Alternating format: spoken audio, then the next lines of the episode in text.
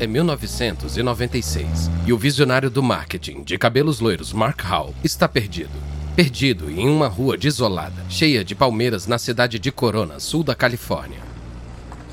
Hall para e olha para o mapa. Ele está na rua certa, mas cadê o prédio? Ele só vê escritórios de lego brancos e sem janelas. Nenhum sinal e ninguém por ali. Mal presságio. Ele liga o carro alugado de novo e atravessa a rua. Finalmente, encontra o que ele acha que é o prédio certo. Ele passa por várias portas de vidro marrom. A recepcionista está sentada, lixando as unhas. Hall se aproxima. Essas bebidas são da Hansen? São. Você deve ser o Sr. Hall. O Sr. Sex está te esperando.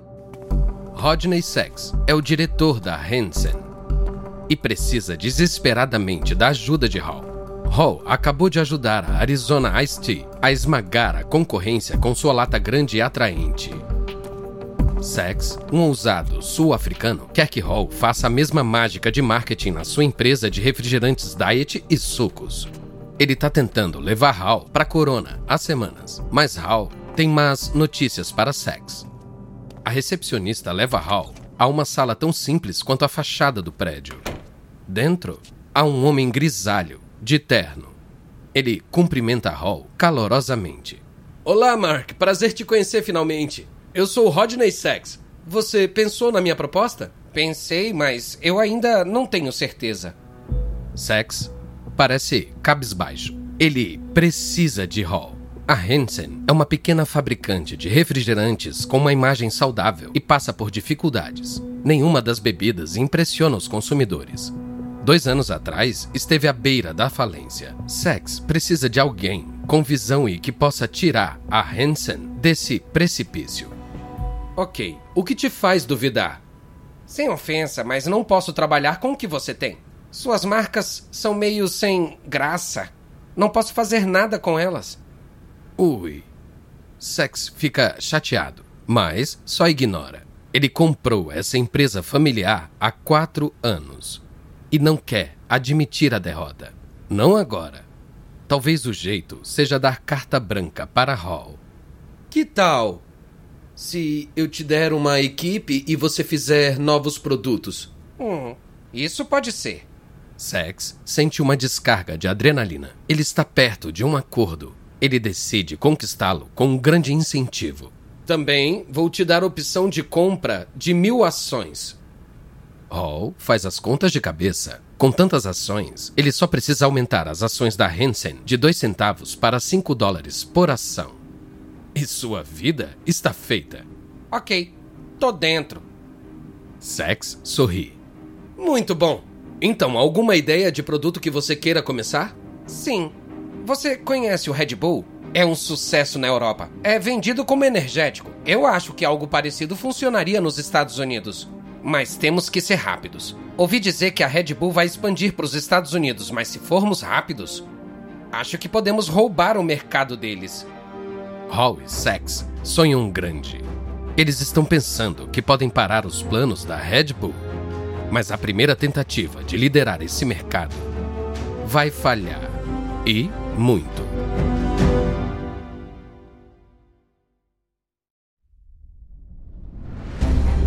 Da Wondery. Eu sou Lucas Soledade e esse é o Guerras Comerciais.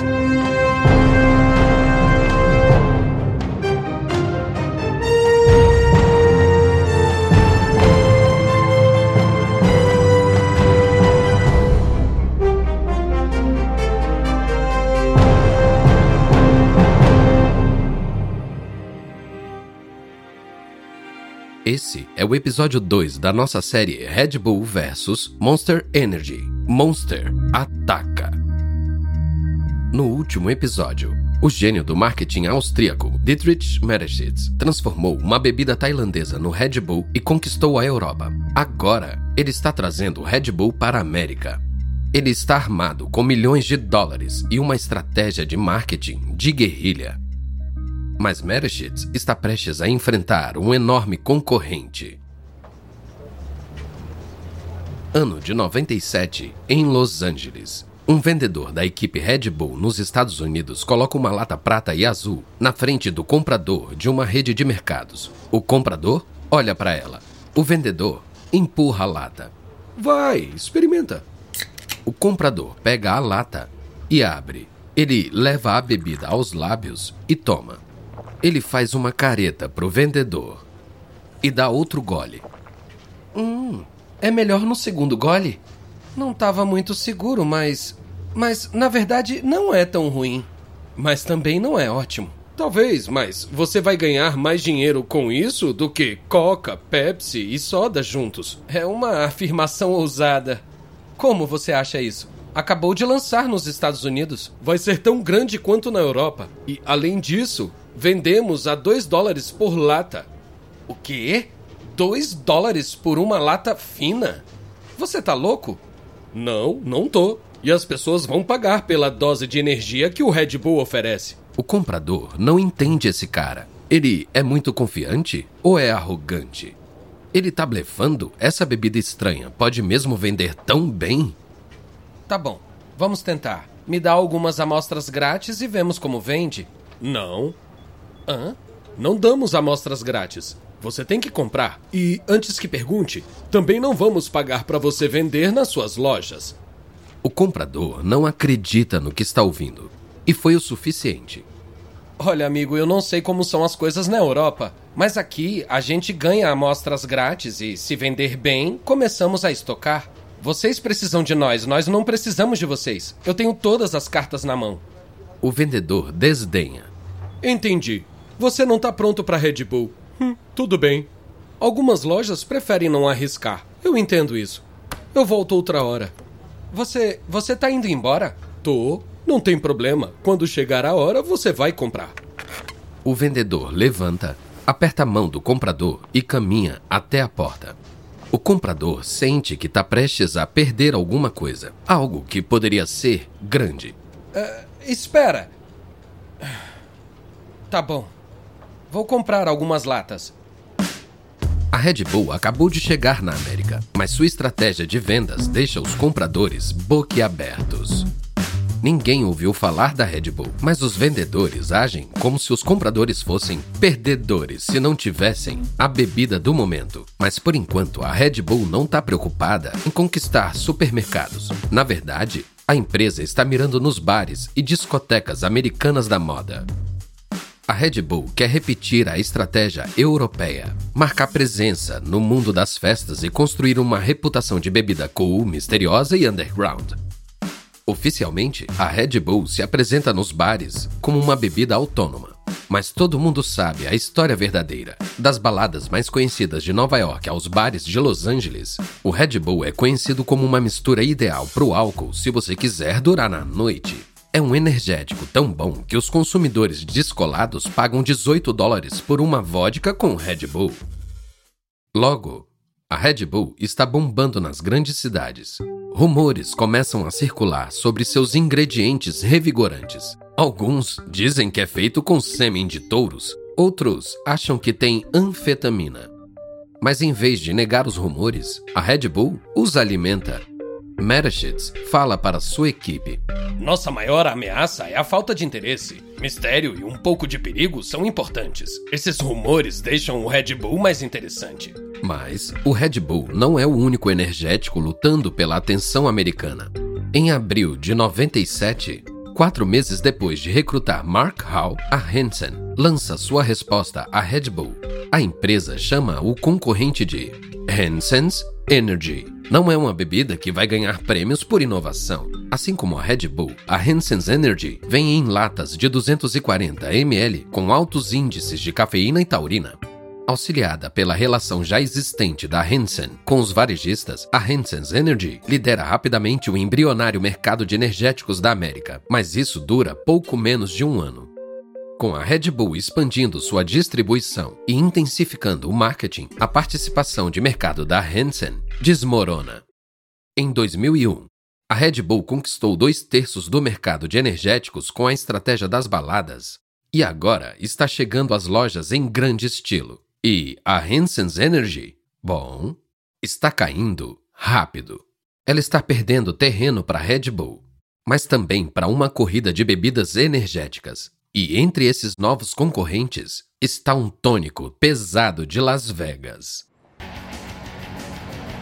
É verão de 2001 e uma limusine circula pelas ruas de São Francisco. Todo mundo olha a limusine descendo a Market Street e tocando rock. Os pedestres param para ver. As laterais estão pintadas com um logotipo desconhecido. A palavra Rockstar em grandes letras maiúsculas amarelas, com uma estrela no lugar do A. De repente, um homem com uma mecha de cabelo vermelho sai pelo teto solar da limusine. Ele faz uma pose com os braços abertos, segurando duas latas grandes de Rockstar, e começa a gritar com as pessoas chocadas. Curta como um Rockstar! Beba Rockstar Energy! Força em dobro, tamanho em dobro. Aquele ruivo de trinta e poucos anos é Russell Weiner, filho do apresentador conservador Michael Savage. Weiner é o fundador da Rockstar. Ele acabou de lançar sua bebida, mas está pensando grande, literalmente. Em vez de latas de 240 ml usadas pelos outros, o energético de Weiner é vendido em latas pretas de 480 ml, com uma estrela amarela. E por 2 dólares, como um Red Bull, gaste o mesmo e ganhe o dobro de energia. A estratégia de Weiner funciona. A Rockstar começa a vender rápido. Em um ano, Weiner vende quase 3 milhões de dólares em Rockstar. Em 2004, a Rockstar conquistou 7% do mercado de energéticos, ficando em segundo lugar no ranking americano. Mas a Red Bull ainda está liderando. Ela tem 59% de um mercado de 5 bilhões de dólares por ano em crescimento. Para a Hansen, a chegada da Rockstar nesse mercado de energéticos foi o golpe fatal. Com as vendas do Hansen's Energy em queda livre, Hall liga para o diretor da Hansen, Rodney Sachs, para uma reunião de crise na sede em Corona. Hall vai ao centro do problema. Rodney, o Hansen's Energy está perdendo a participação de mercado. O problema é a marca Hansen. Ela, ela é muito saudável. As pessoas associam a Hansen com refrigerantes e sucos naturais. Não funciona para bebidas energéticas. Precisamos que nosso energético possa romper com a marca da Hansen. Sex está chocado. Não mesmo. De jeito nenhum mesmo. Eu tô construindo uma marca maior aqui e essa marca é a Hansen. Não vou jogar isso fora só porque um produto tá com problemas. Estamos sendo massacrados. Olha para a imagem do Red Bull, olha para Rockstar. Nossa marca está deslocada deles e das pessoas que tomam energéticos. Precisamos de uma marca que passe ação, adrenalina e fogo. Energéticos são punk rock, não música para dormir. Os dois homens se encaram. Sex quer manter a estratégia de usar a marca Hansen para todas as bebidas que a empresa produz. Mas Hal não vai recuar. Olha, você me contratou pela minha experiência em marketing. E eu tô dizendo que a menos que criemos uma nova marca para o nosso energético, estamos fritos nesse mercado. É, deixa eu fazer meu trabalho. E por favor, não me detém. Sex não fala nada por um momento. Ele odeia a ideia de abandonar a marca Hansen. Mas a lógica de Hall faz sentido. Tá bom. Mas eu vou ser muito claro. Eu odeio essa ideia. Mas sim, eu te contratei pela sua experiência. Então, o que você está pensando? Uma nova atitude, uma marca mais agressiva e rebelde, um energético para baladeiros e operários tatuados. O Red Bull é para os almofadinhas de nariz empinado. Eu quero que nosso energético seja vendido em latas de 480 ml, que nem a Rockstar, e seja bem americano. Você tem um nome? Eu tive algumas ideias. Hammerhead Fat Boy, Deuce, Igniter. Mas eu acho que eu prefiro Monster.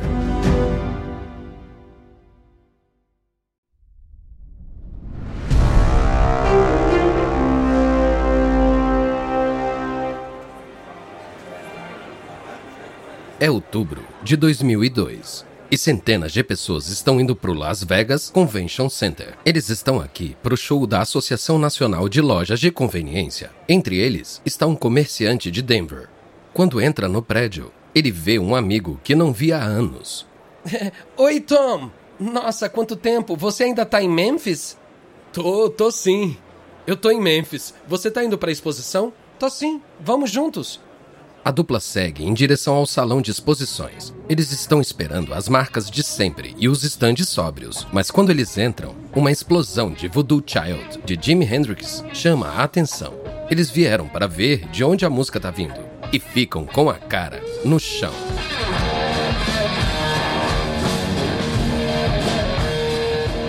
Na frente deles está um estande enorme, decorado em preto sinistro e verde neon. Dois alto-falantes estão tocando a música de Hendrix. O estande está cheio de jovens modelos, girando ao som da música com sutiãs de couro, mini saias e botas. O que é isso? Os dois, chocados, olham um logo gigante no estande, um enorme M verde, que parece ter sido rasgado na parede pelas garras de uma fera enorme. Abaixo do logo estão as palavras Monster Energy. Monster Energy? Nunca ouvi falar. Uma das mulheres com roupa de couro se aproxima deles. Ela traz duas latas grandes, pretas e geladas de Monster. Vocês precisam de energia? Então precisam disso. Quem é essa gente? Monster Energy, o novo energético da Hansen. O comerciante não pode acreditar. Hansen? Os caras que fazem refris e sucos? É. O Monster é o ponto fora da curva da Hansen. Sua nova bebida não é natureba. Ela é má e temperamental. Uma mistura hipercafeinada de taurina, vitaminas do complexo B, ginseng e o aminoácido L-carnitina. O sucesso em Las Vegas é só o começo para o chefe de marketing da Hansen, Mark Hall. Nos meses seguintes, a equipe de Hall cai na estrada eles estão numa missão para conquistar as lojas uma por uma. Por meses, eles percorrem o Cinturão do Sol, viajando enquanto constroem a presença do Monster de costa a costa. E para ajudar nessa missão, Hall vai seguir o manual da Red Bull. É verão de 2003 e o X Games, competição anual de esportes radicais patrocinado pela ESPN, está rolando em Los Angeles. Hall está aqui e ele veio preparado. Ele está empacotando 25 mil dólares em espécie e vai usar isso para os atletas do X Games apoiarem o Monster. Ele vai aos vestiários e mostra o dinheiro para os skatistas assombrados, ciclistas e pilotos de motocross freestyle. Em poucas horas, o X Games está cheio de competidores usando capacetes e acessórios com a marca Monster é o começo de uma corrida das fabricantes de energéticos pelos esportes de ação. Hall investe milhões de dólares para patrocinar a elite dos esportes radicais e, a cada novo contrato assinado, a visibilidade do Monster aumenta. Em pouco tempo, a Monster gasta 15 milhões de dólares por ano com as estrelas dos esportes de ação. Mas perto das centenas de milhões da Red Bull, isso não é nada. A gigante austríaca de bebidas energéticas já tem 500 atletas na sua lista. E agora, a Red Bull está prestes a levar a batalha para outro nível. Em novembro de 2004, a Red Bull compra a equipe de Fórmula 1 Jaguar Racing e põe o nome de Red Bull Racing. No ano seguinte, a Red Bull compra um clube de futebol austríaco e chama ele de Red Bull Salzburg.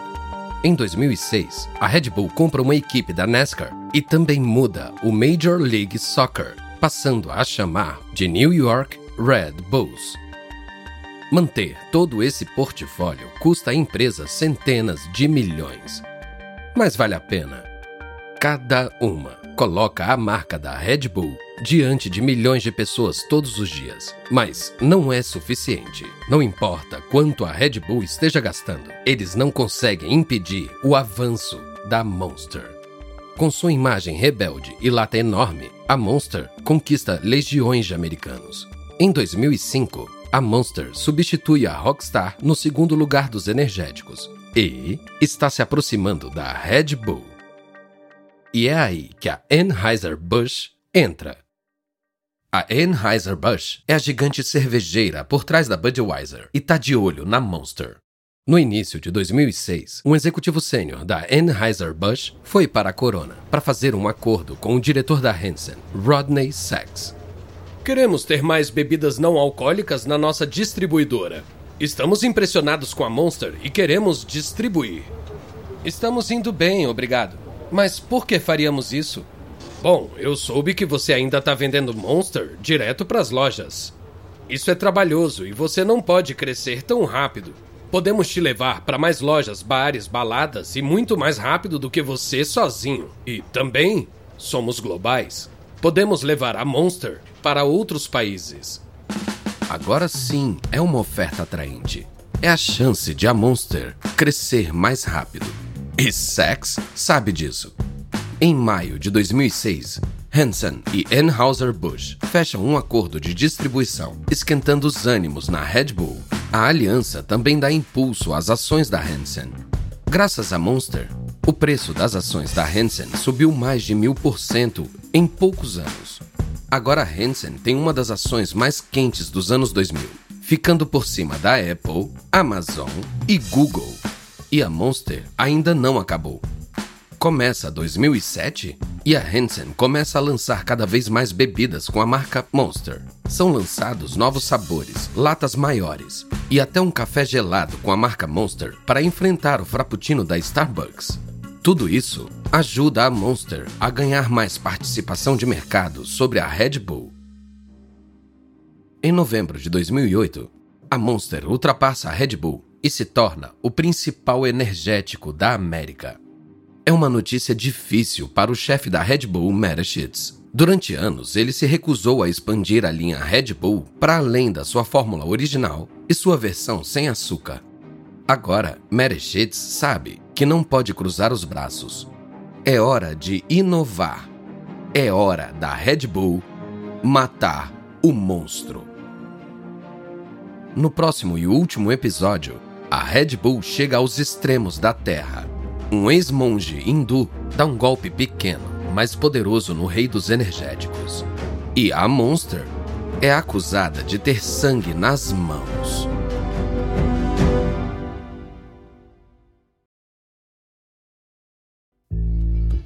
Da Wondery. Espero que você tenha gostado desse episódio de Guerras Comerciais. Eu sou Lucas Soledade. Tristan Donovan escreveu essa história. Karen Lowe é nossa produtora sênior. Emily Frost é nossa editora e Jenny Lauer Beckman é nossa produtora. Design de som original de Kelly Randall para Bay Area Sound. Emily Kunkel é nossa gerente de produção. Nossos produtores executivos são Jessica Redburn e Marshall Lewy. Criado por Hernan Lopes para Wondery.